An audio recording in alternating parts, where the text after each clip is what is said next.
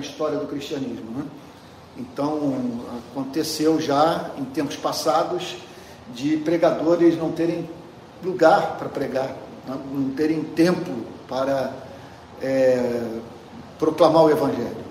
Então, me lembro é, da, da, da, do ministério de John Wesley, de George Whitefield, que foram para as ruas. O famoso Jonathan Edwards teve que ir para um campo missionário, é, é, onde a meta era evangelizar índios, porque a igreja dele achou melhor que ele não fosse pastor da igreja. De 260 votantes, apenas 26 votaram para que ele ficasse como pastor da igreja, aí ele teve que seguir o seu caminho. Então, eu me lembro da famosíssima frase de Dietrich Bonhoeffer, é, teólogo alemão: Olha, se nós pastores passarmos a pregar a Bíblia de verdade, o Evangelho de Cristo, os que estão nos ouvindo irão embora e outros aparecerão para nos ouvir. Né?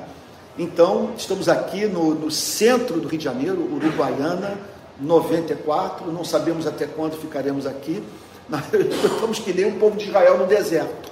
Né? A nuvem vai, se movimenta, sai do tabernáculo, aí o povo de Deus caminha. Né? Eu, tô, eu estou há muito querendo esse encontro, há muito tempo, porque esse é um caminho sem volta. As manhãs é, de domingo eu quero dedicar a pregação presencial do Evangelho e num púlpito. Então já tô, estou usando o púlpito da Igreja Presbiteriana Betânia de manhã, então não posso dizer que estou sem púlpito. A igreja onde eu me converti está mantendo as portas abertas para mim na, na segunda-feira, às 20 horas.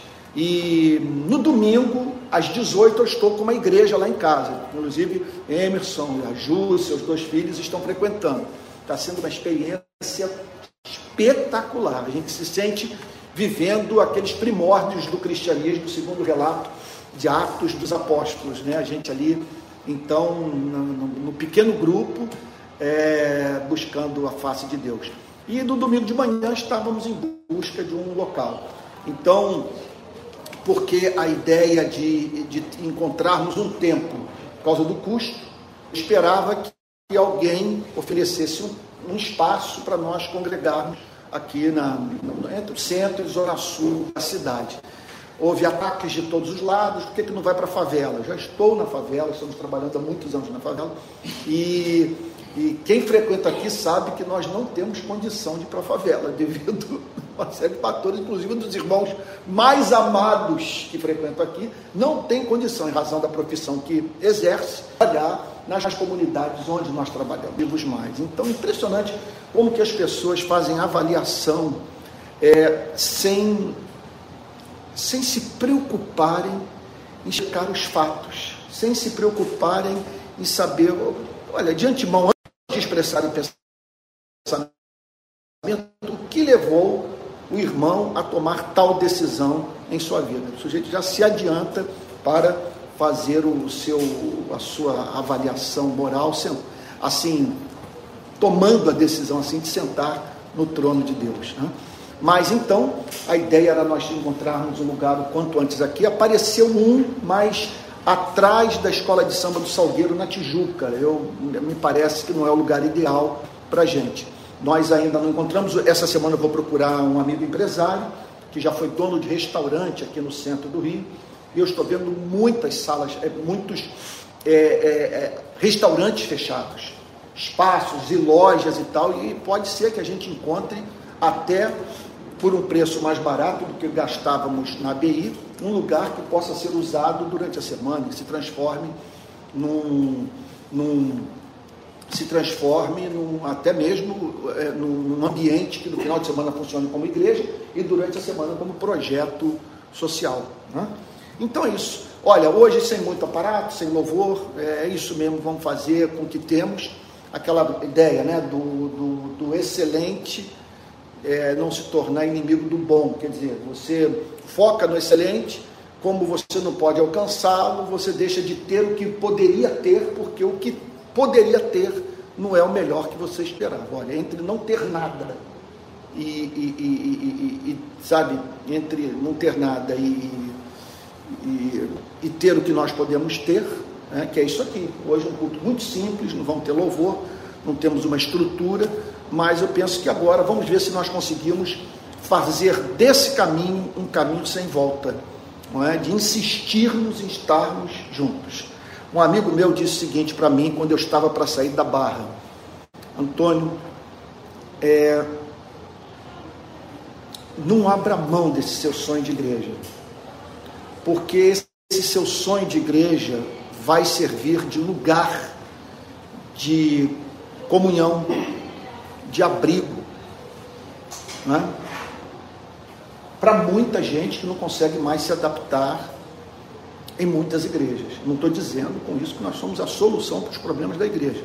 O que eu estou dizendo é que nós temos convicções que tornam a nossa igreja um lugar que faz bem para um monte de gente que está se sentindo deslocada hoje no meio evangélico. Né? Você vê que hoje o Estado de São Paulo traz na capa uma, gente, uma manchete muito, muito humilhante para nós evangélicos, falando da mobilização dos pastores das mais diferentes regiões do Brasil, das mais diferentes denominações. E, o Estado de São Paulo ainda põe assim 50 milhões de membros, 50 né, milhões de pessoas. Sabe? E esses pastores mobilizados é, em torno da campanha de um candidato, dizendo que esse candidato é o candidato de Jesus Cristo. Bom, então, como nós não acreditamos nisso, vamos continuar defendendo e aguardando a história, porque como cremos que a história está do nosso lado, um dia tudo isso se tornará evidente e eu espero que haja muito arrependimento. Muito arrependimento por uma associação como essa, que representa, insisto nisso, não é ideia fixa, mas acredito que essa é a profecia do momento, isso que tem que ser proclamado no momento. É o maior golpe desferido contra a causa do Evangelho em toda a história do protestantismo brasileiro. Isso vai nos marcar para sempre. Vai ser objeto de muito debate e documentários e livros que serão escritos é, procurando é, ajudar as pessoas a entenderem o que se passou nesses quatro anos. É uma coisa assustadora. Assustadora. Bom, mas é isso. Nós vamos ter um momento agora de, de oração, vamos pedir a graça de Deus para esse culto e em seguida vamos meditar na palavra de Deus. Chamar o Emerson. Emerson, você pode vir aqui à frente para orar por nós? Eu vou pedir para você vir aqui para, pessoas, para que as pessoas vejam, porque quem está em casa assistir uma transmissão, né, assim, uma oração de longe, uma pessoa que você não vê, esse aqui, parceiro, meu Deus do céu, que irmão. Vou pedir para o Emerson orar, é, pedindo a bênção de Deus para esse culto. Pai Santo, Louvado seja o teu santo nome, Senhor. Te agradecemos primeiramente por estarmos juntos, Senhor. Cultuando a Ti, te louvando, Senhor, te dando graças. Amém. Te dando glória, Pai, por ter arranjado esse local, Senhor, para reunirmos irmãos, Senhor. Amém. Que há tanto tempo estamos dispersos e não temos esse culto presencial aos domingos. Sim, Senhor. Muito obrigado, Senhor, por essa realização, Senhor devido às dificuldades encontradas, Senhor, mas Tu tem nos abençoado. Amém. Muito obrigado, Pai Santo. Mas agora, nesse momento, Senhor, pedimos que o Senhor abra o nosso coração, as nossas mentes, Senhor, para o entendimento, Senhor, e a compreensão Amém, da Tua palavra. Jesus. Senhor, Amém. que o Senhor dê graça, Senhor, Pastor Antônio, para transmitir, Senhor, aquilo que o Senhor quer que nós ouçamos e aprendamos. Amém, Senhor. Jesus. Pai Amém. Santo, por favor, Senhor que o teu Santo Espírito, Senhor, nos cubra, Senhor, com sabedoria e graça, Senhor, Amém. para ouvir a tua mensagem. É Amém. É isso que eu te peço nesse momento, Senhor. Em nome de Jesus, teu Filho amado e o nosso Senhor e Salvador. Amém. Amém. Amém. Amém. Irmãos queridos, é, é, eu, eu tomei a decisão, meses atrás, de seguir uma linha de exposição bíblica nas manhãs de domingo que é analisarmos todos os textos que falam sobre as obras sobrenaturais de Cristo, de seus milagres. Enquanto que à noite nós estamos analisando as metáforas e parábolas empregadas por Cristo. Então, vamos hoje é, para mais um texto que fala sobre o ministério de operação de milagre de Cristo, Mateus capítulo 12. Então, como é que eu estou fazendo? Para vocês acompanharem, ou se você se for do interesse, saber de antemão qual vai ser o texto do domingo subsequente. Eu estou pegando Mateus e indo na direção de João. Então, vou pegar Mateus, Marcos, Lucas e João Estou indo na sequência. Então, onde é como se fosse assim um pente fino, onde aparece a palavra milagre, eu paro. Ok? Para a gente então é, conhecer esse lado do ministério de Cristo. Qual o valor disso? O valor é imenso. Em primeiro lugar, é, é um golpe é, no liberalismo teológico. É uma forma de combater o liberalismo teológico ou as influências da modernidade sobre a teologia. Porque no final do século XIX, início do século XX, como esses milagres não se encaixavam na visão de mundo moderna, visão de mundo moderna, depois vem a, a chamada pós-modernidade ou modernidade tardia, e coloca em xeque os pressupostos intelectuais da modernidade. Mas aquela geração, vendo a chegada da modernidade como é, o único caminho intelectual a ser tomado pela igreja, o que, é que fez? Submeteu o cristianismo à filosofia da época, que tinha como característica o cientificismo. Eu não posso crer naquilo que não seja provado pela ciência, que é uma pressuposição que não pode ser provada pela ciência. Mas eles então apostaram nisso e como os milagres não cabiam na visão moderna, eles disseram o seguinte: vamos ficar com Jesus histórico.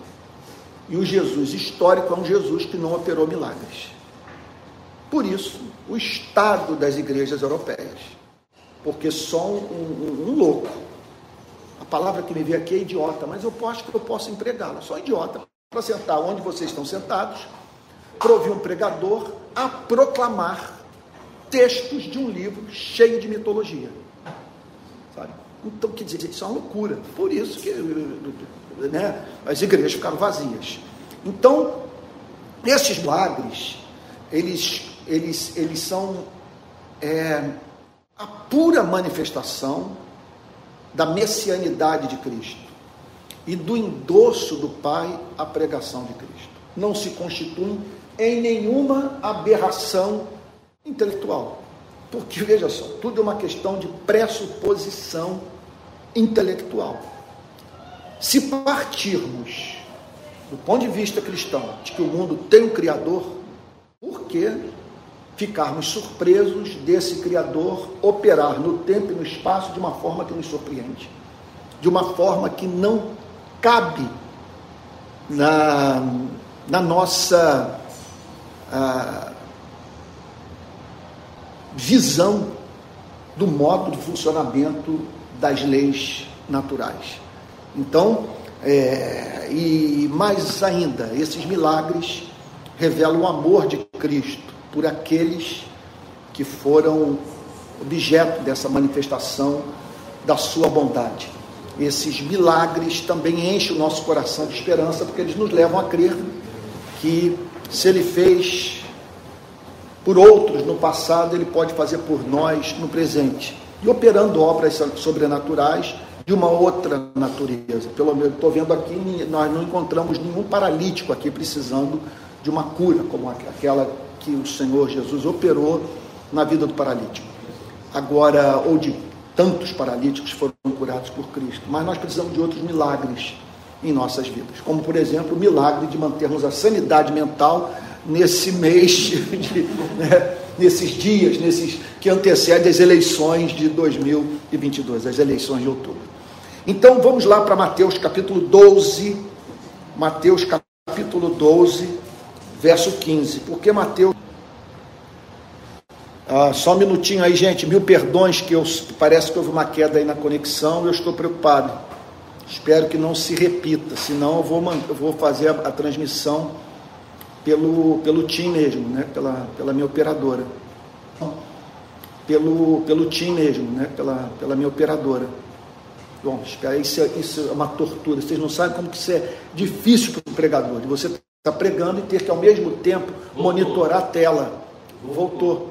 Mas ela está instável. Está instável. Pois é, deixa só um minutinho aqui, gente. Mil perdões. Eu acabei agora de conectar na minha operadora, então o pessoal do Facebook está aqui na, na, na rede de Wi-Fi do prédio que nós estamos usando e o pessoal do YouTube está acompanhando ah, pela, é, pelo o pessoal que está me acompanhando pelo, pelo YouTube, eu estou usando a minha operadora. Vamos lá, vamos, vamos não vamos perder aí o, o, o conteúdo da palavra de Deus, daquilo que o Espírito Santo quer comunicar ao nosso coração. Repito, você que está sintonizando agora conosco no Facebook, no YouTube, é, Mateus capítulo 12, versículo 15. Mateus 12, verso 15. Que Deus nos socorra, que Deus nos dê graça, que haja transcendência nessa manhã, que o Cristo dessa passagem saia da Bíblia e se manifeste a nós. Mas Jesus Sabendo disto, afastou-se dali. Sabendo do quê? Que o pastor queria matá-lo. Porque no verso 14 está dito que os fariseus, em razão do milagre que Jesus havia operado no sábado, conspiravam contra ele, procurando ver como o matariam. Eu não me canso de dizer isso para vocês. Talvez você fique até surpreso de me ouvir, porque eu sou ah, um pregador, envolvido há 40 anos com a instituição religiosa. Eu sou o correspondente hoje do fariseu daquele tempo. Quer dizer, a minha função, espero que eu não tenha o espírito do fariseu, mas a função que eu exerço é análoga o fariseu se dedicava, entre outras coisas, ao trabalho de expor o Antigo Testamento, de ensinar a Torá para as pessoas. Eu faço isso. Então, quando eu leio esses textos, eu tremo, porque está falando da minha vida. E o incrível é que esses homens se reuniram para matar a Cristo. Cuidado com isso, cuidado com a instituição. E a melhor forma de você não ser engolido pela instituição é conhecendo bem a Bíblia. Se você não conhecer bem as Sagradas Escrituras, você se tornará presa fácil para o falso profeta. Opa, tem mais gente chegando. Você vai se tornar presa falsa, presa fácil para o falso profeta. Então, eles queriam matar a Cristo. É claro que isso pode ser feito inconscientemente. Então, eu lhes disse que no final do século XIX, no início do século XX, pregadores europeus, teólogos, pastores, a fim de tornarem a fé cristã mais palatável para os seus ouvintes, num contexto é, de uma visão de mundo moderna, eliminaram os milagres. Eliminaram todo o conceito de morte substitutiva, vicária, propiciatória. O que restou foi um bom profeta, um bom homem, é, não diferente de qualquer outro reformador social, que semeou palavras de amor e que deveriam ser interpretadas pela igreja como um chamado para a pura libertação política do ser humano e não para a sua redenção. Então, eles inconscientemente se dedicaram à tarefa de matar Cristo. E foi o que aconteceu. Você chega hoje na Europa, uma quantidade absurda de igrejas que só servem para recital de música, ou igrejas que foram transformadas até mesmo em pubs, que estão funcionando como bares, em razão do fato do Espírito Santo ter se distanciado daquelas igrejas. Agora, vocês vejam o que está em curso nos Estados Unidos e o que está em curso no nosso país. Nos Estados Unidos, a igreja começou a afastar Cristo das suas assembleias de uma forma muito especial no governo Bush. A coisa tem raízes no governo Reagan, mas no governo Bush, quando os pastores se tornaram conselheiros do presidente da América, sabe? Quando os pastores fecharam com a invasão do Iraque, quando o Partido Republicano fechou parceria com o conservadorismo americano, consequentemente com o conservadorismo religioso americano, um mar de gente passou a se afastar das igrejas. E isso ganhou proporção astronômica no governo Trump, que passou a ser visto como o presidente dos evangélicos americanos, e essa doença foi passada para nós. Se a mínima dúvida, ganhando corpo, se manifestando no protestantismo brasileiro em 2018. Eu disse na minha pregação de despedida da Igreja Presbiteriana da Barra: a cilada foi armada pelas forças das trevas, tanto no, no norte das Américas quanto no sul das Américas. Eu lhes dou um presidente e vocês me dão o Evangelho. Foi o que aconteceu sabe? Um completo descrédito com pessoas hoje odiando os evangélicos e confusas até mesmo com relação ao significado do evangelho, porque, ou seja, a compreensão do evangelho nos leva a apoiar é, políticos profissionais como Trump e o Bolsonaro. A compreensão do evangelho nos leva também a apoiar suas ideias. Então, aqui nós estamos vendo homens é unidos no propósito de matar a Cristo. Não são pagãos, não são ateus, não são agnósticos, eles, eles traziam a Bíblia em suas mãos, o Antigo Testamento. Eles acreditavam que em matando a Cristo, eles estavam preservando a pureza da religião. Então, a instituição religiosa é historicamente vista como trabalhando duro para matar o Evangelho, para não permitir que o Cristo real se manifeste na igreja. E sem a mínima dúvida, se o Cristo real se manifestar nas igrejas brasileiras, as nossas preocupações se tornarão outras. Pois como pode, como pode a igreja estar mais preocupada com a ameaça infundada do chamado marxismo cultural, esse absurdo, esse inimigo que foi criado, que isso não é coisa nova na história da fé cristã.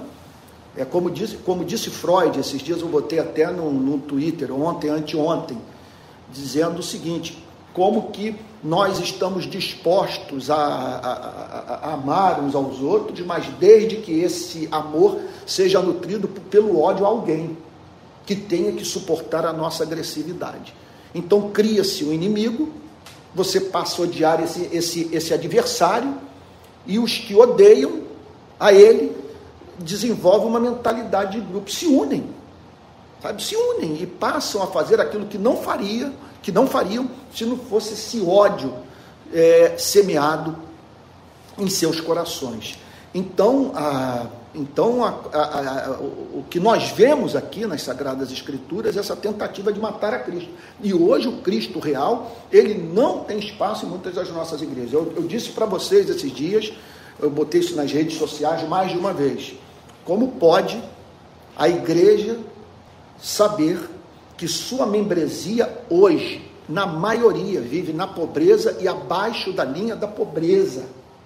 Eu estou falando isso de experiência de campo, de, de, de, eu não vou dizer de pesquisa acadêmica, eu não usei nenhum método científico, mas eu fui lá pelo menos.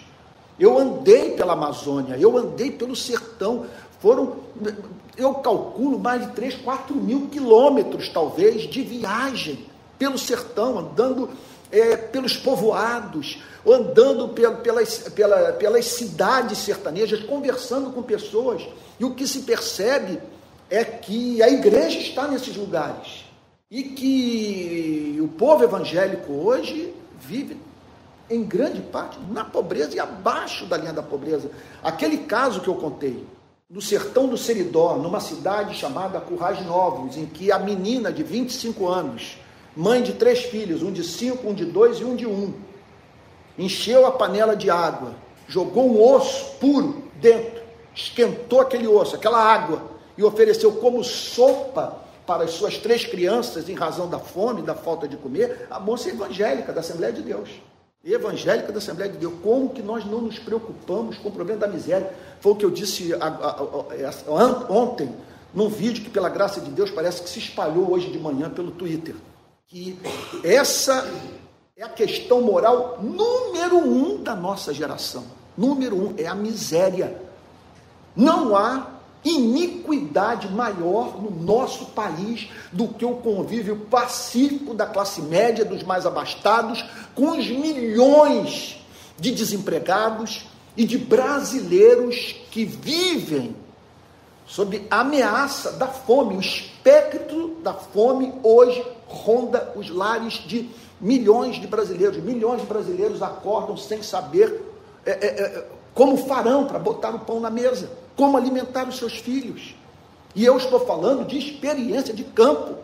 Nas, nas comunidades que eu passei, especialmente no sertão do Nordeste, embora tenha visitado muita favela, em Jaboatão dos Guararapes, no Recife, é, em Maceió, é, é impressionante como as pessoas estão reclamando da inflação da sua incapacidade hoje de comprarem aquilo que precisam para viver com o mínimo de dignidade. Elas entram no supermercado e não têm dinheiro para comprar aquilo que um dia puderam comprar.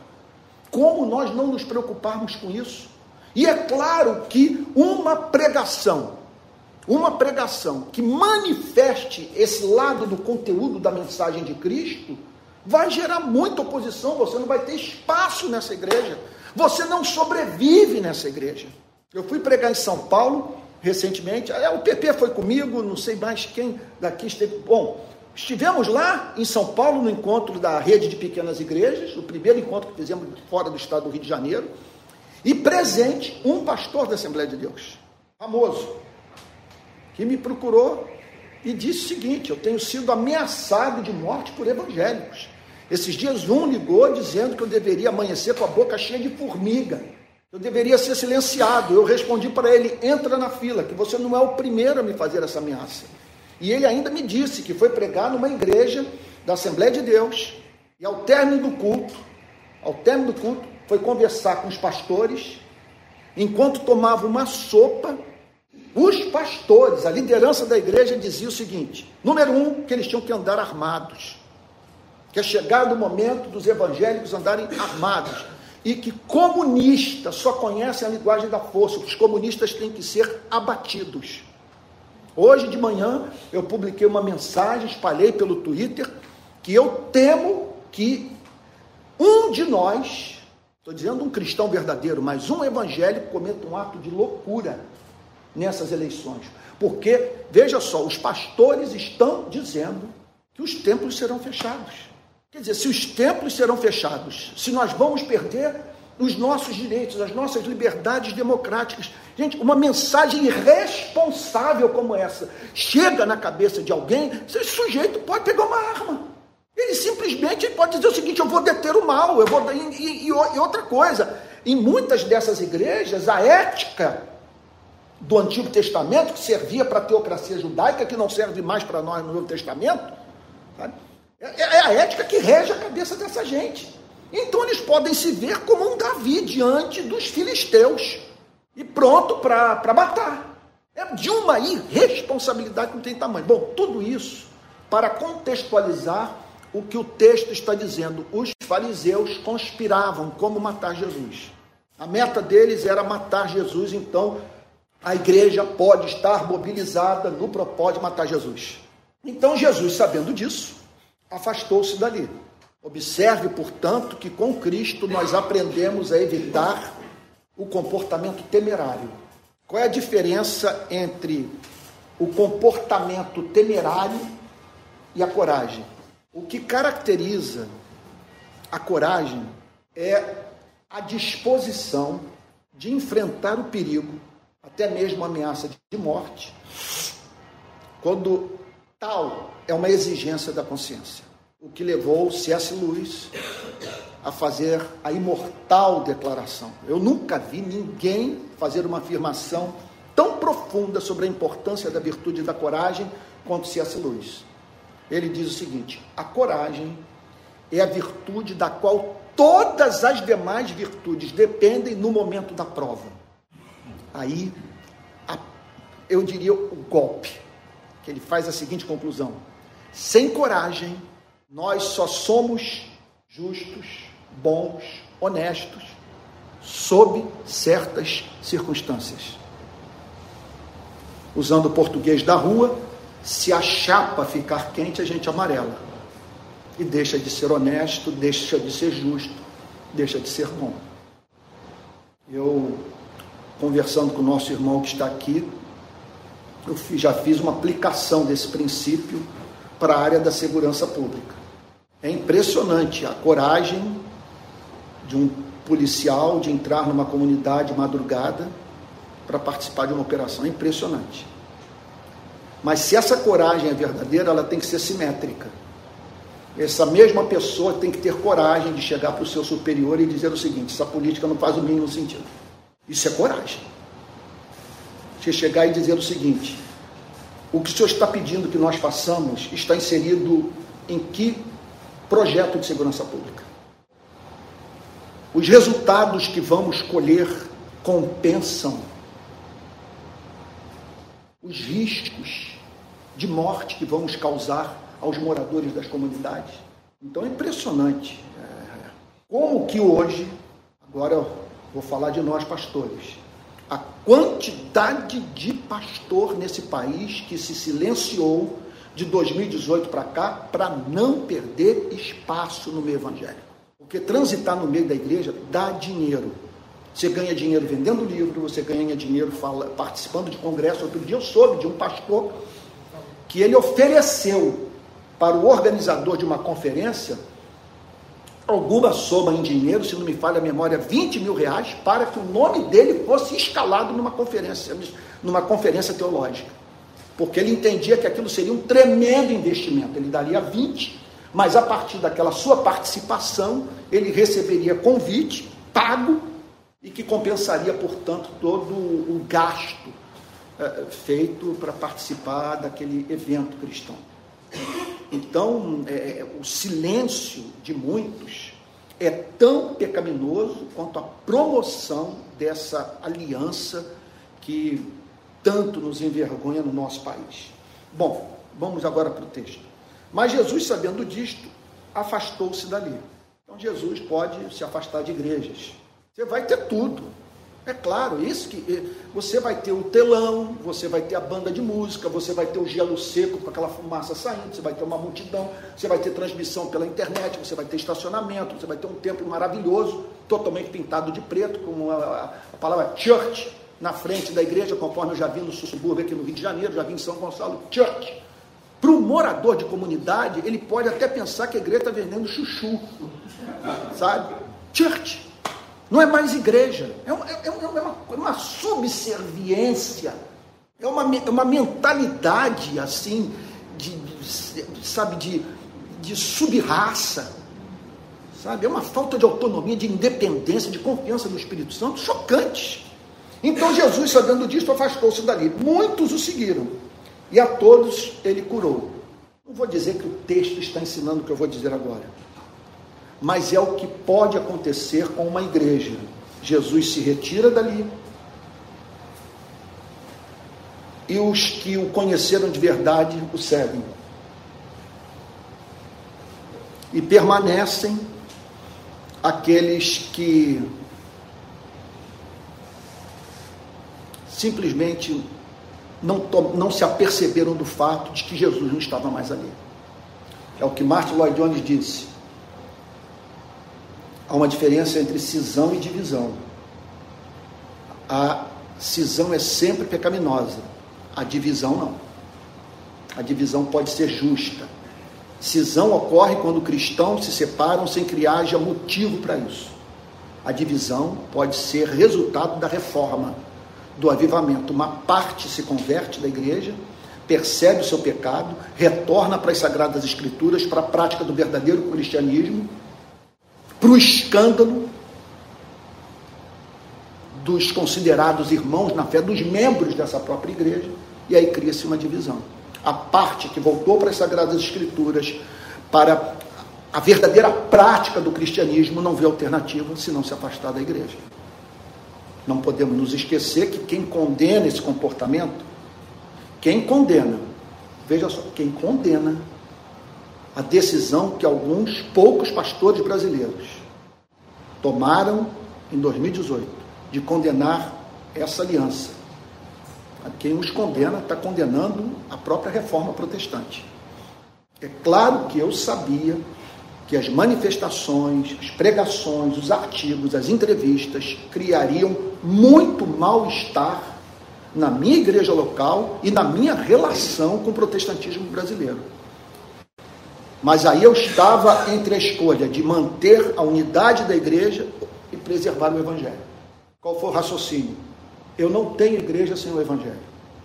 Se eu, se eu ficar do lado da unidade da igreja, ao preço do meu silêncio ou da decisão de abrir mão da minha liberdade de expressão, eu vou ficar sem igreja e sem evangelho. Então, nós precisamos entender que a nossa lealdade maior não é a instituição. Nossa lealdade maior é o evangelho. Sem o evangelho, a instituição perde sua razão de ser. Então, muitos o seguiram e a todos ele curou. Bom, podemos agora fazer uma outra aplicação. Eu diria mais condizente com a mensagem do texto. Desses que procuraram a Cristo e que foram curados, muitos não se converteram.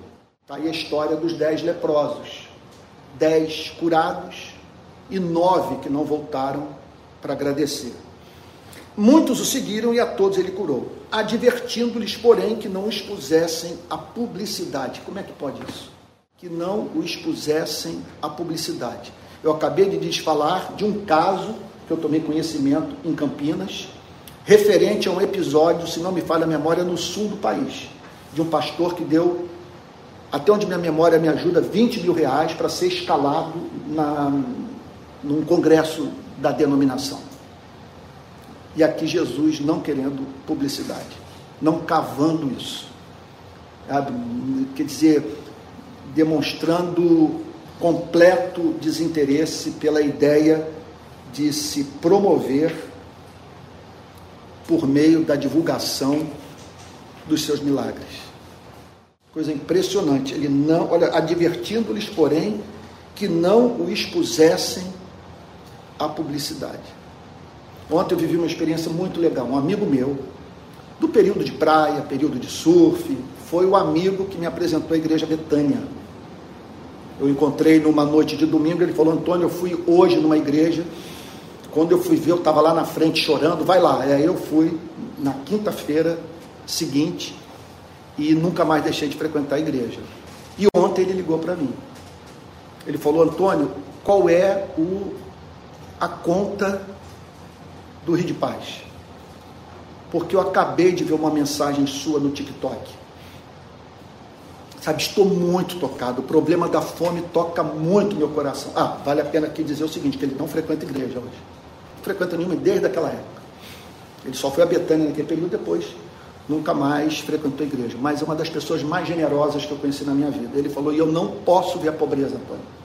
Eu não posso ver a miséria. Me toca profundamente. Só de tirar a roupa do corpo, literalmente, para dar para quem está sentindo frio. E tal. E outra coisa, Antônio, eu gostei muito do que você falou. Ele ficou impactado com o vídeo da moça do osso, da sopa de osso.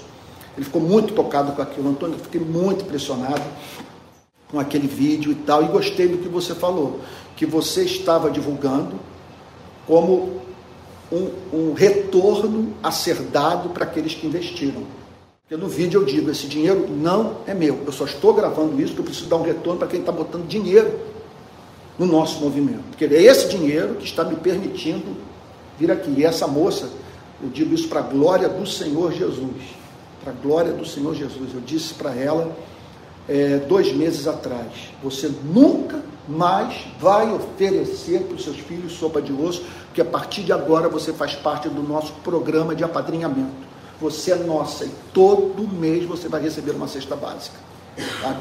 Então, é, muitos o seguiram e a todos ele curou, advertindo-lhes, porém, que não expusesse a publicidade. Agora, Mateus resolve fazer uma interpretação teológica dos acontecimentos.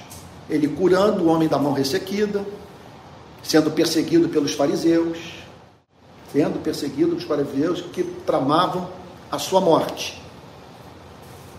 Veja, ele não pede para os discípulos se armarem e passarem a faca nos fariseus.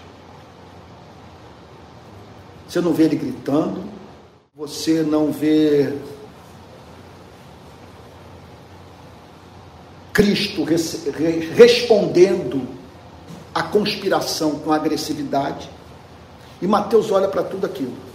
Ele sendo perseguido, curando pessoas, tratando, tratando aqueles que o procuravam com doçura. E aí Mateus faz a seguinte interpretação teológica, baseada numa profecia é, de Isaías.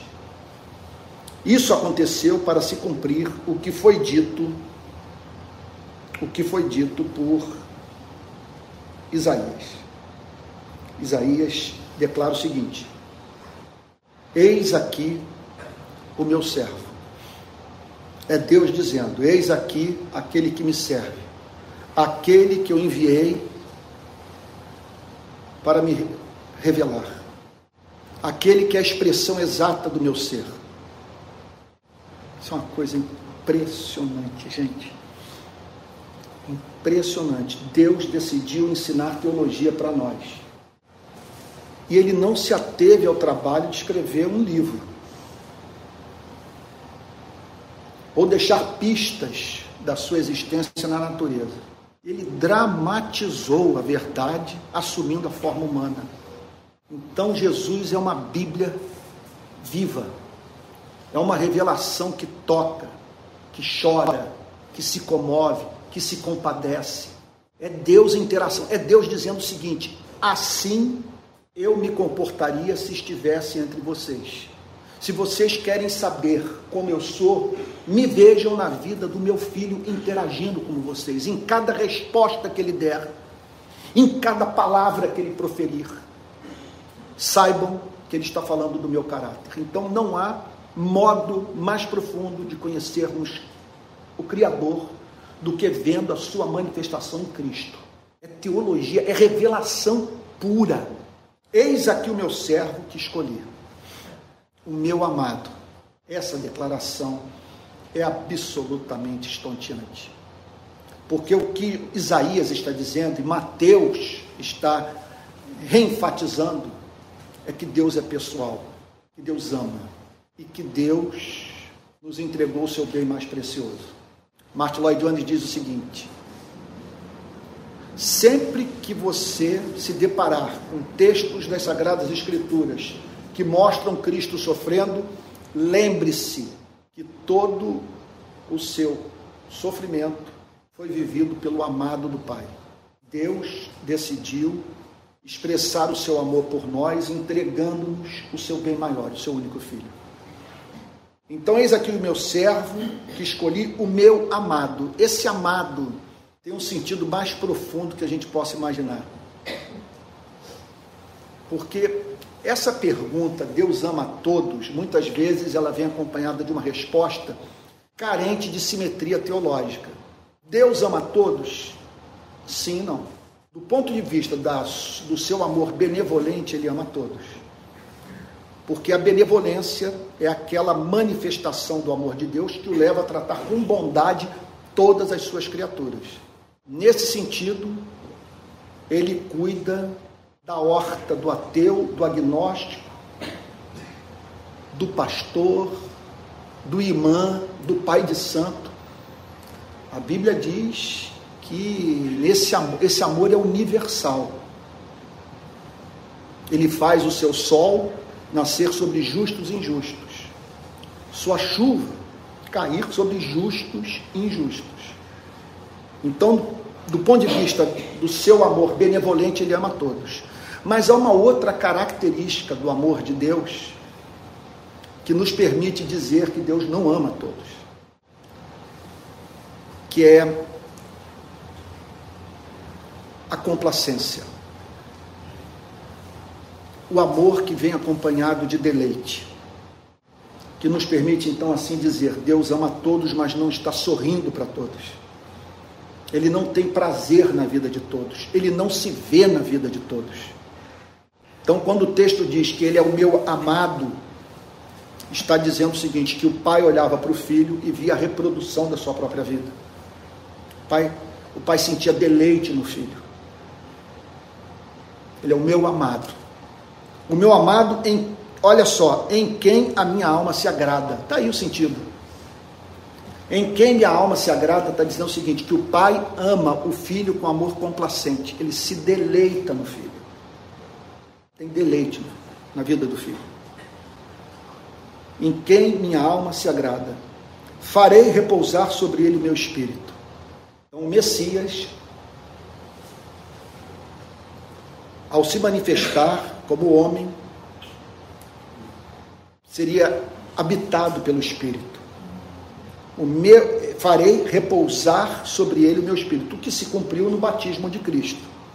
Quando João Batista vê o Espírito Santo descendo sobre o Senhor Jesus e o Pai dizendo: Esse é o meu filho amado em quem me compraz. Eu concordo com o Mark Lloyd Jones quando ele declara que nós temos ali no batismo é, de Cristo a radiografia do batismo com o Espírito Santo. O batismo com o Espírito Santo é a reedição da experiência de Cristo no Rio Jordão. Tu és o meu filho amado, em ti eu me comprazo. É você ouvir isso. Por isso que essas, as pessoas que têm essas experiências muitas vezes não, não conseguem se manter de pé. Nós temos que tomar muito cuidado ao julgar essas manifestações, atribuindo o comportamento carnal, infantil, a pessoas que estão passando por uma verdadeira experiência pentecostal, que, contudo, não está sendo muitas vezes administrada com muita maturidade. Mas a essência é espiritual. A pessoa simplesmente não teve estrutura para lidar com a informação. Eu amo você. Você imagina isso? Uma pessoa que sempre conviveu com um senso horroroso de inadequação, que se sentia vil, merecedora da morte eterna, e ela toma consciência em casa lendo a Bíblia, num culto, andando na rua, de que Deus a ama, essa pessoa pode cair no chão. Literalmente, não tem estrutura. Como é que você sabe disso? Olha, vê, vê entrega de Oscar. Vê a entrega de Oscar. Vê essa gente toda aí. Na entrega do Oscar, muitas vezes não conseguimos falar de improviso. Pega as anotações e a mão está tremendo com a, com a anotação e com a estatueta. Que a pessoa está ali diante de todo um auditório sabe? e de posse de uma informação eu ganhei o prêmio de melhor ator, de melhor atriz, e a partir de agora minha carreira vai, vai receber um outro rumo e eu tive meu trabalho reconhecido. A pessoa não tem, sabe? E agora você imagina você tomar consciência de que Deus botou o seu selo sobre o seu coração. Né? Então farei repousar sobre ele o meu espírito, e ele anunciará juízo aos gentios. Então é uma passagem impressionante, porque estava lá o profeta dizendo o seguinte: um de nós, de Israel, quando pensarmos em Israel, pensemos em algo comparável a uma republiqueta latino-americana. Era um país insignificante sobre todos os aspectos, do ponto de vista territorial, do ponto de vista cultural, do ponto, do ponto de vista da sua arquitetura. Nós só sabemos de Israel por conta da associação do judaísmo com o cristianismo.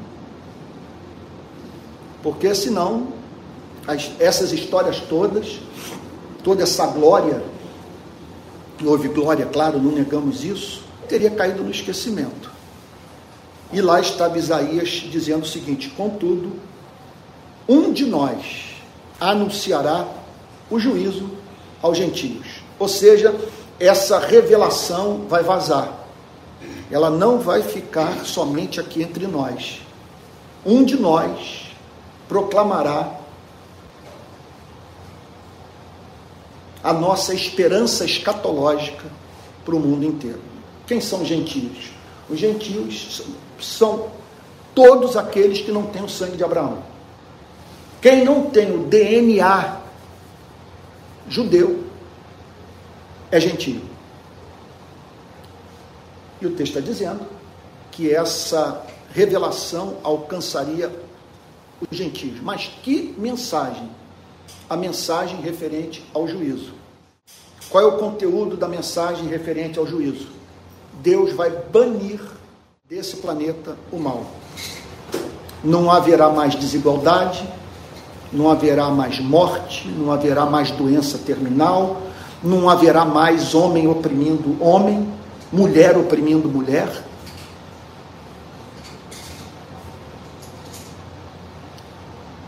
Mais do que isso.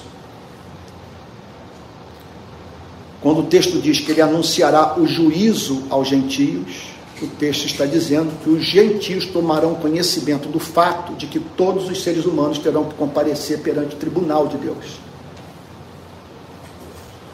Anunciará juízo aos gentios. Levará, portanto, os gentios a se preocuparem com o destino eterno de suas vidas. Essa mensagem fará com que, veja só, essa mensagem é impressionante. E muitas vezes, em nome do amor, nós deixamos de proclamá-la. E aí reclamamos que as pessoas não, não demonstram interesse pelo Evangelho. Elas só demonstrarão interesse pelo Evangelho quando você as convencer que elas precisam de um Evangelho. Se você não as convence que precisam do Evangelho, então simplesmente você não terá pessoas interessadas na sua pregação. E quando Isaías declara, e Mateus é, registra no seu evangelho, que Jesus anunciará o juízo aos gentios, o que eles estão dizendo é que os gentios tomariam consciência de um grande dia no qual haverá um acerto de contas. A gente, veja só, uma coisa é você tomar conhecimento de que haverá um, um, juí, um, um juízo, um acerto de contas, saindo de uma sessão terapêutica. E ali na sessão, né, na terapia, ouvindo o seu psicanalista, você toma consciência das dificuldades do ego, da sua luta para administrar as pressões do, do id, das pulsões do inconsciente e aquilo que Freud chamava de o princípio da realidade. De você ter que administrar esses desejos perante um mundo que não permite que você dê vazão a eles e o ego ali. E aí você tem a tendência de ficar com muita pena do ser humano. E quase duvidar, ou até mesmo duvidar, de uma mensagem como essa: anunciará o juízo aos gentios. Mas aí eu pego você e o coloco em Auschwitz o coloco em Birkenau, o coloco em Dachau, eu coloco no Vietnã, com as bombas na palme, devastando aldeias inteiras. Eu coloco nos dias da Revolução Industrial, com trabalhadores passando 17 horas nas fábricas, para depois de uma jornada extenuante de trabalho irem para os seus cortiços conforme relata de uma forma extraordinária, numa obra que Eric Robensbaum chama de clássico, que é a situação da classe trabalhadora na Inglaterra de Friedrich Engels. É leitura imperdível. Já li duas vezes. Coisa de você ler e falar: meu Deus, está entendido o porquê de tanta indignação. Porque é é um, trata-se de uma revolução que só aconteceu porque havia um mar de espoliados, de gente que precisava vender o seu corpo para os detentores do poder econômico, a fim de não morrer de fome, se submetendo aos trabalhos mais desumanos que se possa conceber. Então, quando nós olhamos essa mensagem sob esse ponto de vista, que houve aqui nos anos de chumbo, segundo o relato não apenas dos historiadores, mas de um amigo nosso, nós que o conhecemos na Igreja Presbiteriana da Barra, que trabalhou, servia na aeronáutica naqueles dias. Eu estava com ele numa manifestação do Rio de Paz aqui na Alerj. Nós havíamos colocado 17 mil pedras brancas, simbolizando as pessoas mortas naquele ano. E ele virou-se para mim e disse: Antônio, impressionante eu estar hoje do outro lado. Eu falei: Como assim do outro, do outro lado? Ele falou: Não, porque eu já vim para cá para descer o aço nos manifestantes. Ordem recebida dentro do quartel. Falei, conte-me essa história. Antônio, eu via os meus amigos colocando os militantes nos aviões, decolando e os lançando vivos no mar. E voltando para a base aérea, dando gargalhada, descrevendo o desespero dos militantes que imploravam pela sua própria vida. Então, quando nós, quer dizer, vemos essa passagem à luz do que nós seres humanos somos capazes de fazer com os membros da nossa espécie, nós entendemos porque o texto diz: ele anunciará juízo aos gentios, que significa que ele levará os gentios a tomarem consciência dos seus pecados, a entenderem que haverá um juízo final e se arrependerem das suas iniquidades. Na verdade é o seguinte, gente, a santidade de Deus nos faz esperar pela chegada desse dia. Ainda que não houvesse uma passagem na Bíblia falando sobre o juízo, só o fato de, de sabermos que Deus é santo nos faz esperar a chegada desse dia. Porque quem pode, diante da doutrina da santidade de Deus, conceber um universo no qual o mal durará para sempre, não terá fim? Que nós vamos viver matando, explorando, destruindo, dilapidando, quer dizer, impunemente, sem que Deus manifeste sua justiça. Então ele anunciará o juízo aos gentios. Agora, não apenas isso. Olha a simetria. Olha como que nós vemos aqui nessa descrição de Isaías o Cristo leão e o Cristo cordeiro. Esse é o Cristo que nós devemos amar. E eu diria que essas características têm que estar presentes nas nossas vidas.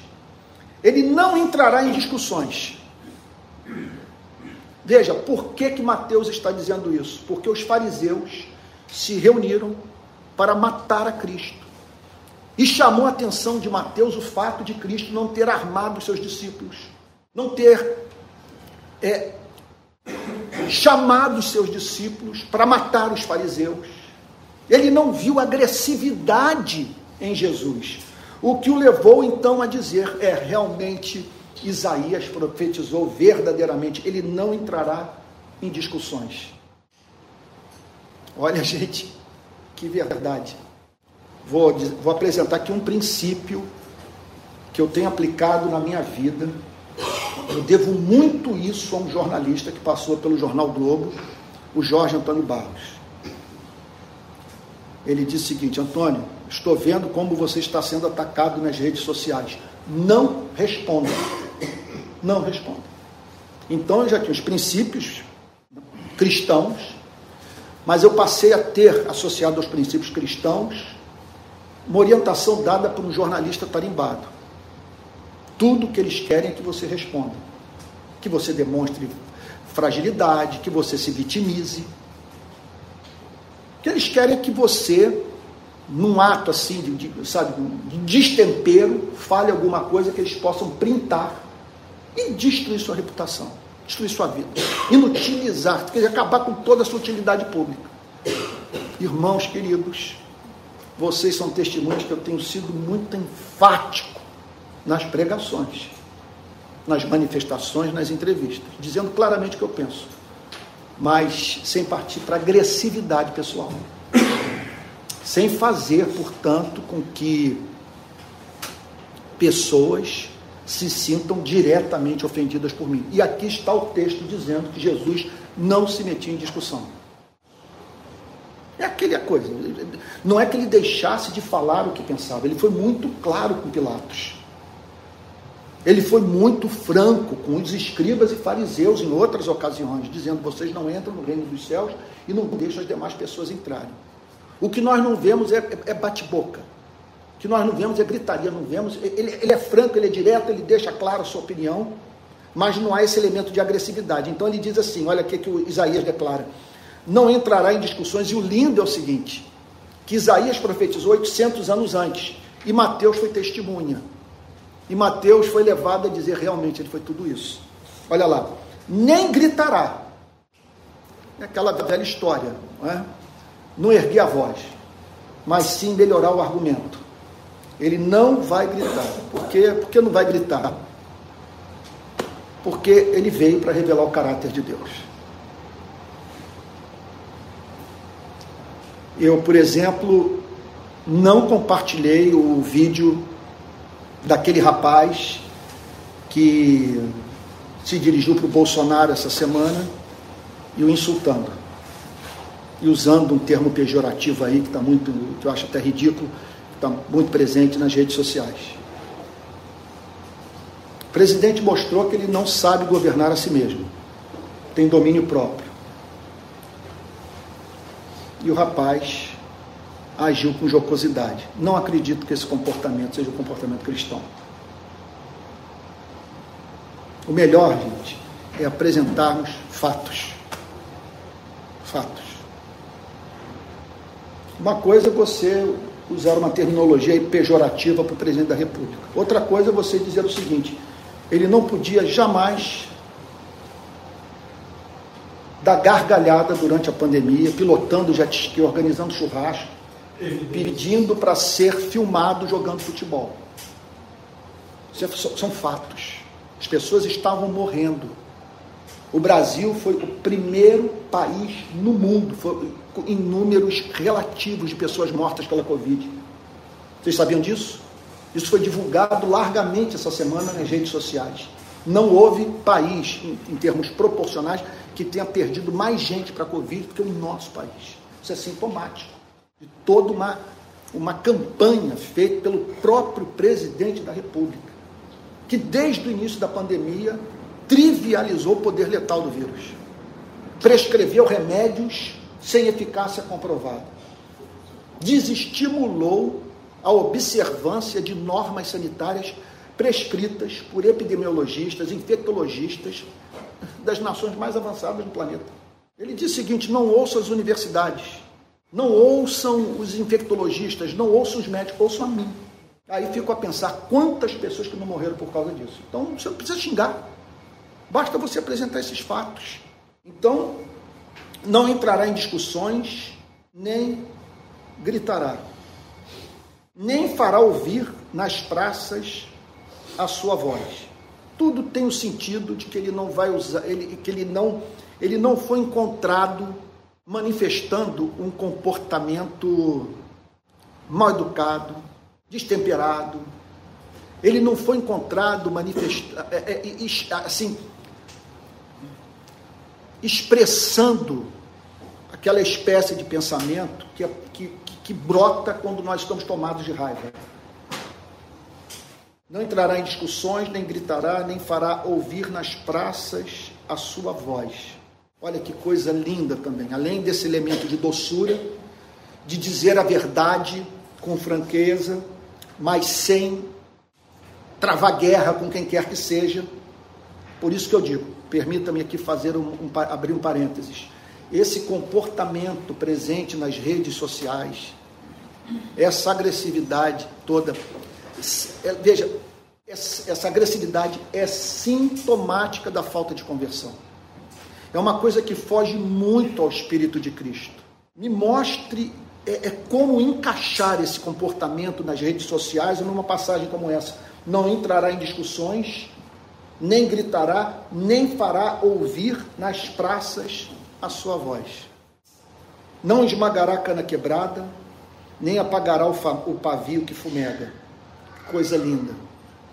O que, o que Isaías profetizou e Mateus testemunhou foi o seguinte: ele se depararia com muita gente moralmente frágil, pessoas com muitas fraquezas morais, com muitas tentações, gente lidando com, com, com a incredulidade, com dificuldade para crer, gente perturbada, chocada com os fatos da vida, gente sem esperança, sabe, gente, sabe, com dificuldade de acreditar que Deus se revelou de fato à humanidade, sabe, uma vez que os porta-vozes dessa revelação tinham um comportamento mais cretino, mais desumano, mais insensível que se pode conceber, que acabou culminando na morte do próprio Cristo.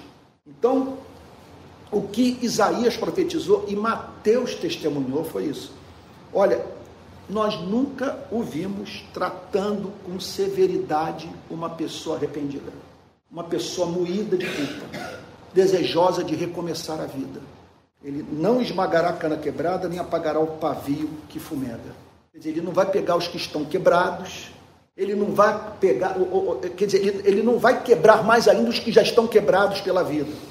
E ele não vai apagar a, a, aquela chama de fé que restou. Pelo contrário, ele vai lidar com doçura com os solitários, com os infelizes, sabe, com os angustiados, com aqueles que têm seu coração, sobre, repito, sobrecarregado de culpa.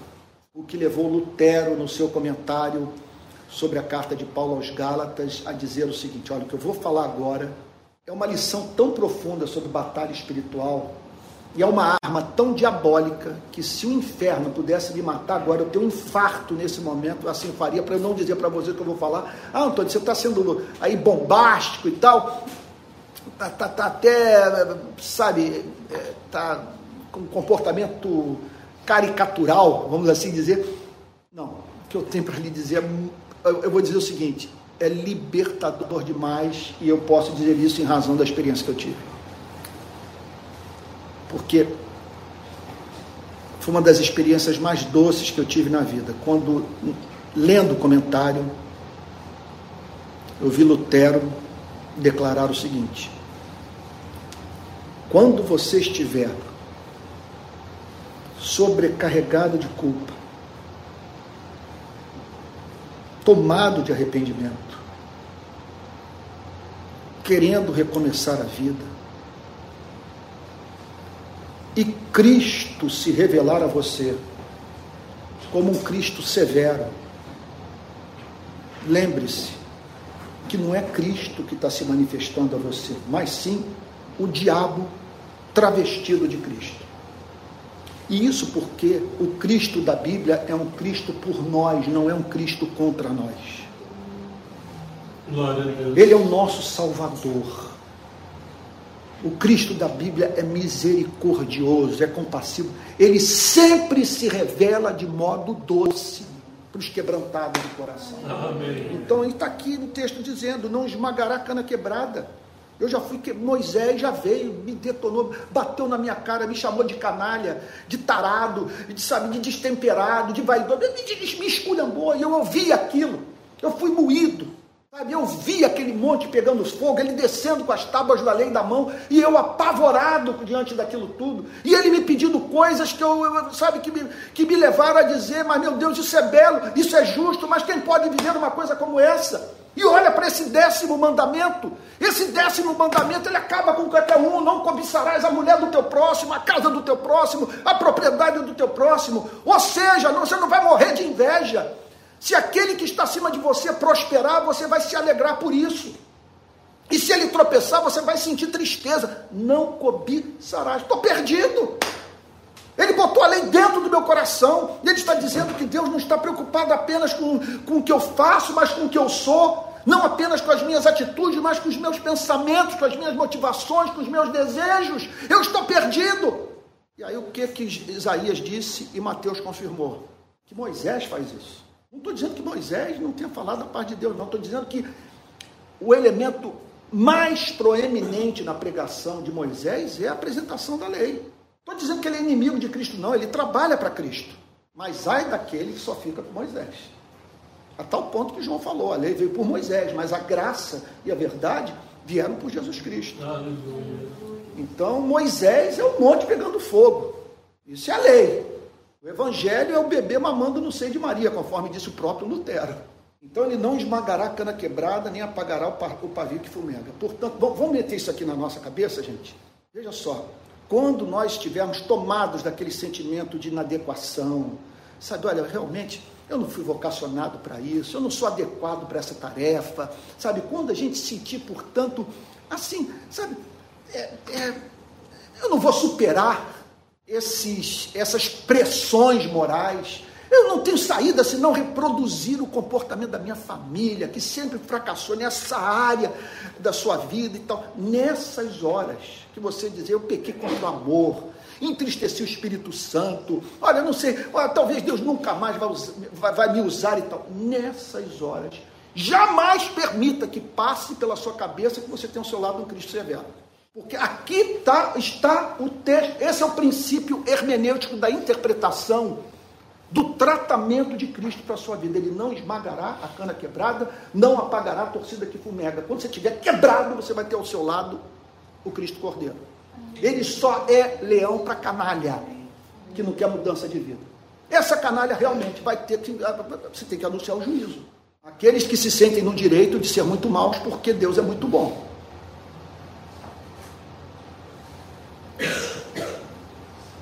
Não esmagará a cana quebrada, nem apagará o pavio que fumega, até que faça vencedor o juízo.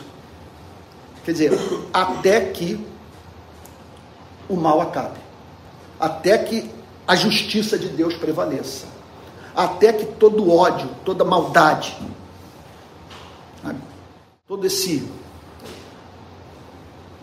essa sorte de sentimento que nos leva a fazer guerra uns com os outros, até que tudo isso chegue ao fim, até que faça vencedor o juízo. Ele está dizendo o seguinte: que não há como a vontade de Deus não se cumprir. Que o juízo, a vontade de Deus vai sair vencedora. Porque esse é o sentido da palavra onipotência completo controle sobre o mundo que criou.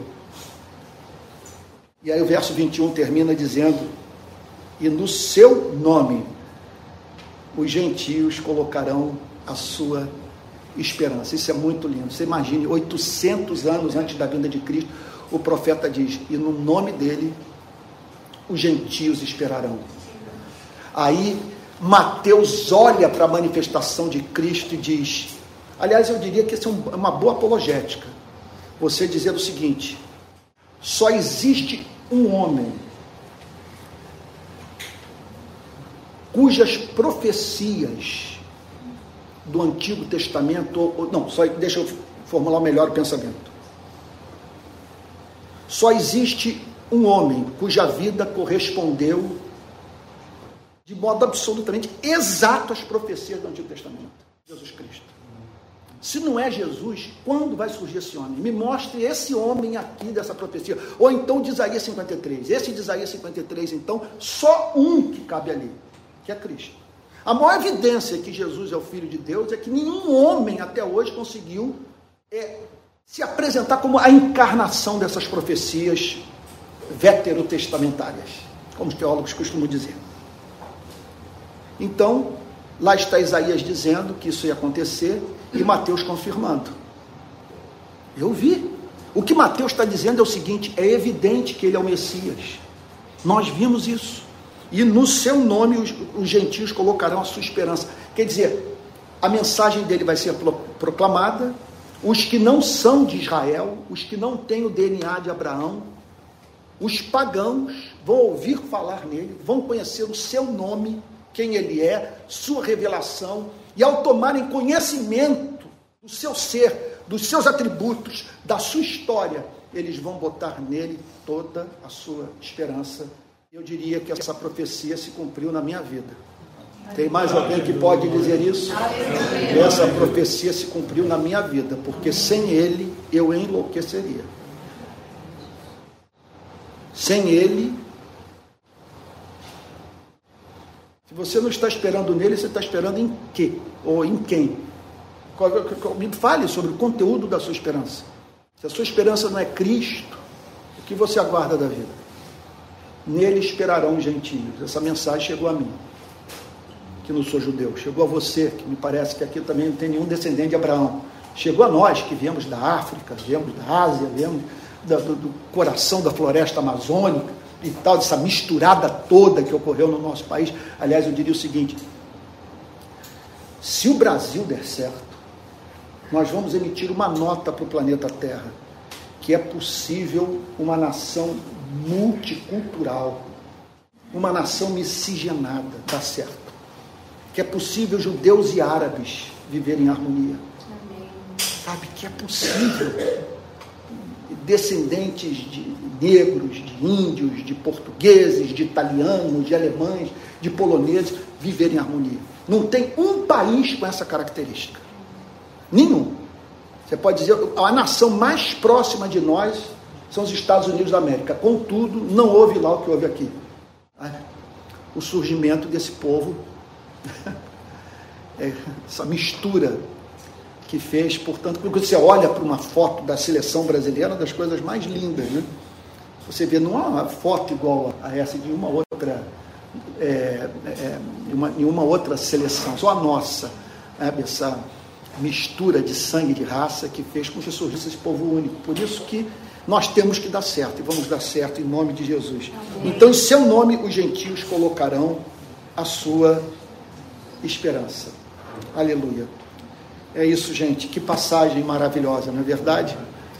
Então, a conclusão que nós chegamos é a seguinte: como esse Cristo é maravilhoso e como que precisamos olhar para essa descrição de Isaías e de Mateus e dizer o seguinte: olha, é, nesses dias de tanta beligerância no Brasil, eu preciso é, me deixar guiar mais pelo Espírito de Cristo do que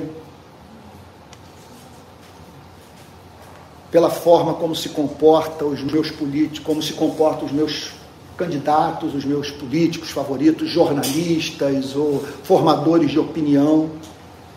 Eu não quero reproduzir nesses dias o que eles fazem, eu quero reproduzir a vida de Cristo. Sabe? Que não esmagou a cana quebrada, não apagou a torcida que fumega,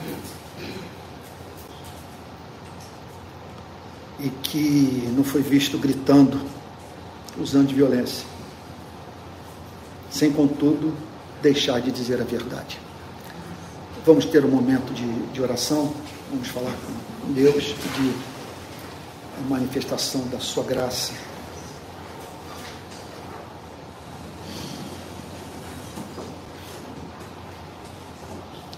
Senhor, nós te agradecemos por essa passagem extraordinária, Senhor. Tão reveladora da beleza do nosso Salvador, tão consoladora, tão perturbadora, Senhor.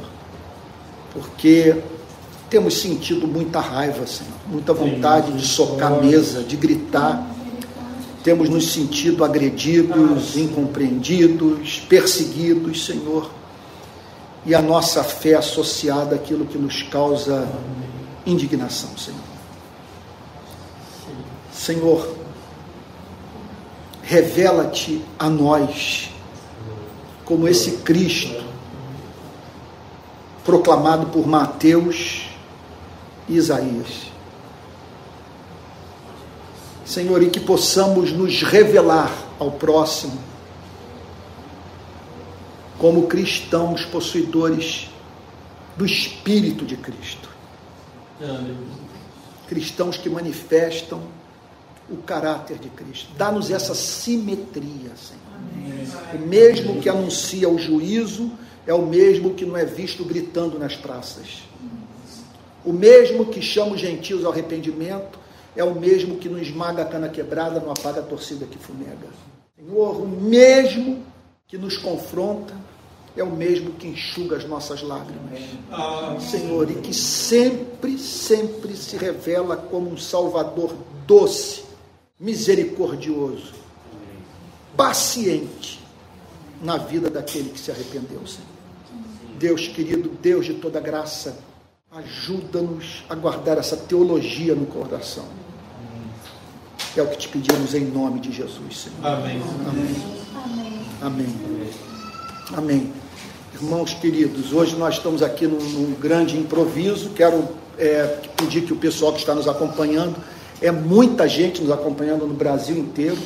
É, semana passada nós tivemos o recorde de visualização, com a abertura de um outro canal agora no Facebook, então é, são milhares de pessoas. Isso é, é, uma coisa absolutamente fascinante de você saber que eu estou aqui numa reunião, é, eu acho que nós não temos aqui 50 pessoas nessa manhã. Não. Né? Agora estamos sendo acompanhados por literalmente milhares de pessoas. Então, porque se você multiplicar o número de visualizações pelo número de pessoas que estão juntas, sintonizadas no mesmo aparelho de televisão ou de celular, quer dizer, isso nas mais diferentes regiões do Brasil. Louvado seja o nome do nosso Deus. Bom, quero dizer, pessoal que está nos acompanhando, já temos o CNPJ, mas ainda não temos a conta bancária. Se você quiser dar a sua contribuição. Domingo, domingo que vem. Agora, olha só, estou com uma palavra aqui final que domingo que vem nós vamos ter a nossa conta bancária.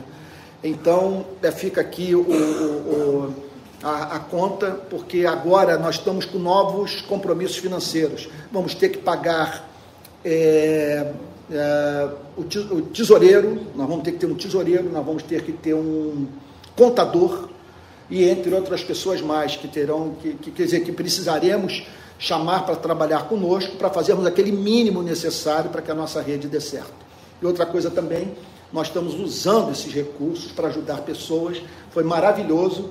Nessa viagem agora, eu estava em Alagoas, numa comunidade muito pobre que foi devastada pela inundação. Quando eu estou saindo já de noite, faz exatamente um mês, porque foi uma noite de lua cheia, uma lua maravilhosa lá nessa comunidade pobre de Maceió. Quando eu estou saindo, me disseram: Antônio, Antônio, o Edson está aí, o Edson está aí, que era uma das, uma das pessoas, quer dizer, que pelas quais nós tínhamos ido lá para ajudar a comunidade. E nós não encontramos durante o dia. No final do dia, já indo embora para pegar um barco, estávamos no, no, lago chamado Mandaú, do outro lado de, de Maceió. E aí falaram, ele chegou. Aí no que ele chegou, ele nos levou para a casa dele e apresentou a casa totalmente devastada, tá? totalmente destruída pela inundação. incrível, a inundação se deu em céu azul. Céu azul, gente. Sem chuva, porque a chuva caiu em Pernambuco. Aí os rios desceram e inundaram o lago Mandaú. Em plena luz do dia, o lago transbordou, destruiu todas as casas. Incrível isso, essa história. Então, aí ele chegou, me apresentou e olha, isso aqui são os sacos de cimento que eu comprei para construir aquela casa ali. Aí eu até falei para ele, mas você vai construir ali do, mais próximo ainda da lagoa. Ele falou, mas eu não tenho para onde ir. Eu estou com minha mulher e meus dois filhos aqui. Estamos desabrigados. Estamos usando aqui uma casa. Aí ele me apresentou aqueles 11 sacos. Eu falei, meu Deus, que frustração para essa mãe, que frustração para esse homem, é o que ele precisa para concluir a casa. O que, que eu me lembrei? Que eu tinha um papel pardo das ofertas daqui, que eu levei para lá.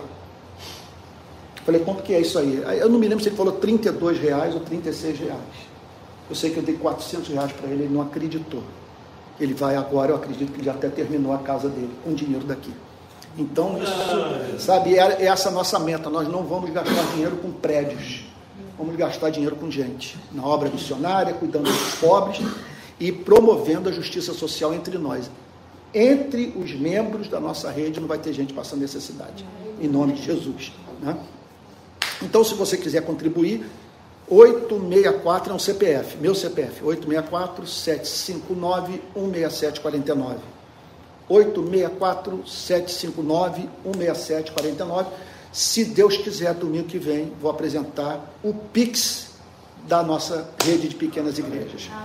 Bom, gente, vocês estão me acompanhando aqui pelas redes, peço que vocês tenham um pouquinho de paciência, que eu tenho que me dirigir para o pessoal do Rio de Janeiro. Gente, hoje é o nosso primeiro encontro presencial, depois desse hiato que houve e eu estou voltando para nunca mais parar de nos encontrarmos domingo de manhã. Amém. Tá? Agora Amém. nós temos que orar pelo local definitivo, porque é evidente que esse local não pode ser o local definitivo. Só esse problema de você chegar na portaria, ter que assinar lá, ter que dar documento, você imagine a, a dificuldade, né? Então, que isso é, representará para quando nós é, quer dizer, crescermos. E aqui o lugar também é pequeno para os nossos sonhos, mas foi uma ótima descoberta. Parabéns ao PP e ao Emerson, que tiveram essa iniciativa, que correram atrás, encontraram esse espaço. Então agora é isso. O pessoal que está nos acompanhando aí nas redes, é, a partir de hoje, as pregações de domingo de manhã serão transmitidas em tempo real aqui dos cultos que estaremos realizando no centro do Rio de Janeiro. Centro do Rio de Janeiro, olha, eu estava andando por aí, aí seria bom se todo mundo se unisse para a gente ajudar o PP e o, e o Emerson. É, tem muita loja fechada no centro do Rio, muito restaurante. Nós podemos, então, olha, por, por bem menos do que gastávamos na BI, alugar um local definitivo. E um local que seja nosso. Seja nosso, quem sabe, durante o final de semana para culto, durante a semana para projeto social. Olha, eu estava voltando esses dias aqui para pegar as barcas, indo para Niterói, e passando por uma dessas ruas que dão acesso às barcas. É, meu Deus, aquela rua que é a sequência ali, que é a continuidade da rua da, da, da, da Faculdade Cândido Mendes. Que ela vai, né? São José, né? Que vai lá. Aí eu vejo um saco, assim, uma, uma, uma quer dizer, um monte de comida num, num, saco plástico preto ou numa caixa de papelão, não me lembro. E os caras metendo a mão ali naquela comida e botando a mão no, no, no, nos pratos lá improvisados. Eu falei, cara, o que, que, é isso? Gente, eu, eu posso filmar isso aqui?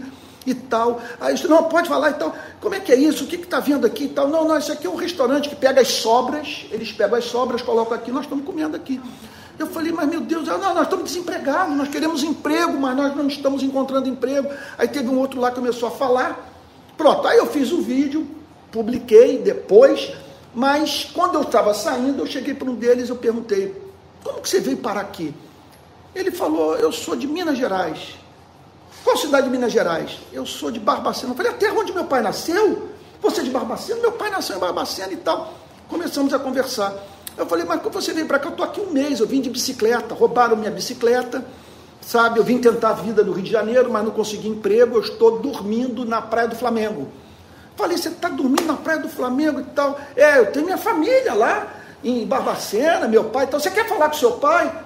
Olha, seria maravilhoso. Toma aqui meu telefone. Aí ele ligou para o pai dele. Aí ele ligou para o pai dele, começou a conversar com o pai. Aí eles. E, e, e, aí o pai fazendo perguntas como ele estava, ele dizendo né, o que estava acontecendo e tal. Aí, aí, aí o pai passou para. Ele passou o telefone para mim, eu falei para o pai, olha, eu estou aqui com seu filho. Olha, eu, ele não vai ficar desamparado, sabe? Esse filho é amado de Deus e tal, sabe? Estou conhecendo ele agora, essa aí é a terra do meu pai. Blá, blá, blá, Aí pronto. Quando termina a ligação, o pai me manda um monte de foto dele quando ele era criança, ele crescendo, ele com o filho dele em Barbacena, foto recente dele. E aí o pai falou: Eu sou o palhaço Canjiquinha. Ele é uma figura lá em Barbacena. Eu sou o palhaço Canjiquinha e esse é meu filho. Sabe, que foi para o Rio de Janeiro e tal. Gente, aí eu falei, cara, vou cuidar, vamos lá, vamos morar no Jacarezinho. Eu te levo lá, nós temos lá um, um, um, quartinho lá, eu posso colocar você, te tirar aqui da praia, bababá. Sei que resumindo a história, ele voltou para Barbacena. E aí eu falei, pro, aí ele me disse, não, eu estou em Barbacena. Eu mandei a mensagem para o pai dele, que belo dia dos pais, hein? O seu filho voltou para sua cidade e tal, uma festa. Mas aí o que, que me chamou a atenção? A forma como os moradores de rua me trataram. Gente, total respeito, total carinho, total disposição de, de ajudar e tal. Gente real. E a gente podia fazer um estrago aqui nessa mendicância. Né? Então, servindo essa gente, deve ser uma igreja atuante aqui no centro da cidade. Bom, então é, vamos orar por isso e vamos nos mobilizar para encontrar o nosso espaço. Pode ser uma igreja, sabe? O que nós não podemos é gastar muito dinheiro, isso não dá e tem que ser de preferência um lugarzinho que a gente tenha espaço para criança. Tem muitas famílias que deixarão de vir se nós não oferecermos um trabalho infantil. Né? Então, um trabalho para as crianças. Então, orem, orem por isso. Semana que vem está certo, estaremos ou aqui ou em algum outro lugar do centro da cidade. Mas é certo que nós estaremos novamente juntos. Tá bom? Ah, o que mais? Hoje à noite, transmissão do culto, às 18 horas. A minha pequena igreja vai estar lá reunida lá em casa. Espero que vocês façam o mesmo. Lá está sendo muito legal. Olha, aqui nós temos membros lá da pequena igreja: a Úrsula, a Joana, a Madruga, o Pedro, que estão frequentando lá, mais o Emerson, a Juliana e seus dois filhos. Olha aqui, metade da igreja já está aqui. Tem uma turma querendo congregar lá. Eu falei, negativo. Aqui a gente cresce para os lados. Não, A ideia não é encher a minha casa ou sair daqui para um templo. A ideia é multiplicarmos. Né? Então é isso, gente. É, que mais? Eu acho que é só. Ah, sim. É, essa semana eu abrirei as inscrições para um curso sobre cristianismo e política. Então eu vou falar sobre comunismo, socialismo, capitalismo, social-democracia, neoliberalismo à luz da teologia que nós professamos, né? teologia reformada, tá bom? E ainda vou analisar dez obras que julgo de grande importância para nós entendermos o tema da política. Tá bom, então os trabalhos de Terry Egerton, não sei se estão me acompanhando, eu tenho falado bastante sobre um livro dele, que eu julgo importante para nós conhecermos o pensamento marxista, mas também tem a obra do ultra neoliberal, do pai do neoliberalismo, o Hayek, que escreveu, é, ele tem dois livros muito famosos, né, sobre socialismo, e um deles agora, que eu estou comentando, é os erros fatais do socialismo, erros fatais do socialismo. Então, estou procurando apresentar é, essas ideologias e a partir do exame dos seus autores é, mais conhecidos. Tá bom? Então é isso, vamos encerrar o culto. Encerrar o culto, espero que você tenha sido abençoado, você que está nos acompanhando aí em casa. E logo mais às 18 horas estaremos juntos. E amanhã, às 20 horas, eu falo também direto lá do templo da Igreja Presbiteriana Betânia, em Niterói. Vamos terminar o culto? Vamos ficar de pé? Olha aqui, pessoal, vocês que estão morrendo aqui de, de curiosidade para saber, está aqui, olha. Tá bom? É isso. É, talvez esteja Talvez esteja alguém assim olhando e dizendo o seguinte: coitado do, do, reverendo, olha o que, que houve com o ministério dele, está agora num espaço alugado, cadê aquela a igreja que ele construiu, aquela coisa toda. Gente, eu, sou tão feliz de poder servir a Cristo e, e me perdoe aqui sem vitimismo nenhum. É, que Jesus falou do Sermão da Montanha é alegrai-vos e regozijai-vos, porque assim perseguiram a, a, os profetas que vieram antes de vós.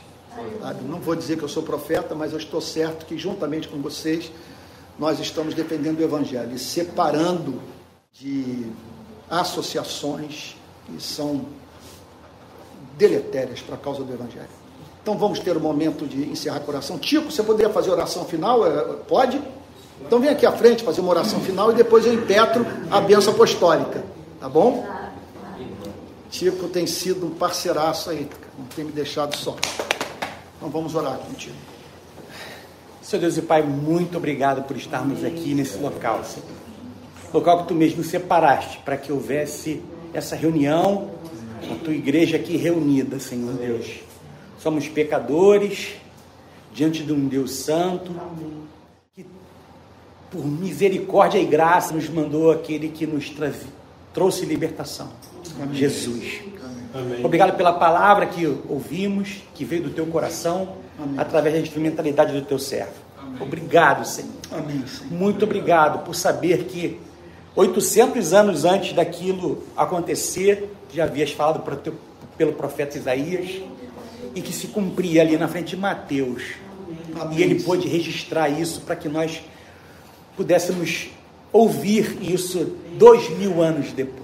Amém, Obrigado pelo Evangelho, Amém. obrigado pela tua igreja. E agora te peço misericórdia, Senhor Deus, a nós que somos tão falhos e, e Senhor Deus, pecadores. Que essa palavra caiba, caiba no nosso coração Amém, Senhor. e transborde pelos nossa, pela nossa vida, Senhor Deus. Amém. Que nós Amém. sejamos como Cristo. Amém. Assim, Senhor Deus, equilibrados, Amém. dizendo a verdade, mas não maltratando. Amém, Senhor. Falando, Senhor Deus, o que devemos falar. Colocando, Amém, Senhor Deus, a tua palavra, Senhor Deus, à frente de qualquer coisa. Amém. Mas tendo Amém, misericórdia daqueles que sofrem. Amém, Jesus. Perdoa-nos, Senhor Deus, leva-nos agora de volta para os nossos lares. Obrigado pela vida do pastor Antônio, pela vida Amém, desses que também organizam a tua, a tua obra nesse local. Te agradecemos pela vida do PP, do Emerson, de tantas pessoas que estão à frente desse trabalho. Tem misericórdia de todos nós, Dá-nos uma semana, Senhor Deus, na tua presença e que nós possamos, Senhor Deus, orar cada vez mais e pregar o Evangelho. Amém. Tem misericórdia de nós, é o que eu te peço e agradeço em nome de Jesus. Amém. Senhor. Amém. Amém. E que a graça do nosso Senhor e Salvador Jesus Cristo, o amor de Deus o Pai e a comunhão do Espírito Santo sejam com cada um de vocês, desde agora e para todos sempre. Amém. Amém. Gente, um bom almoço, uma boa tarde, até logo mais às 18 horas, tá bom? Valeu.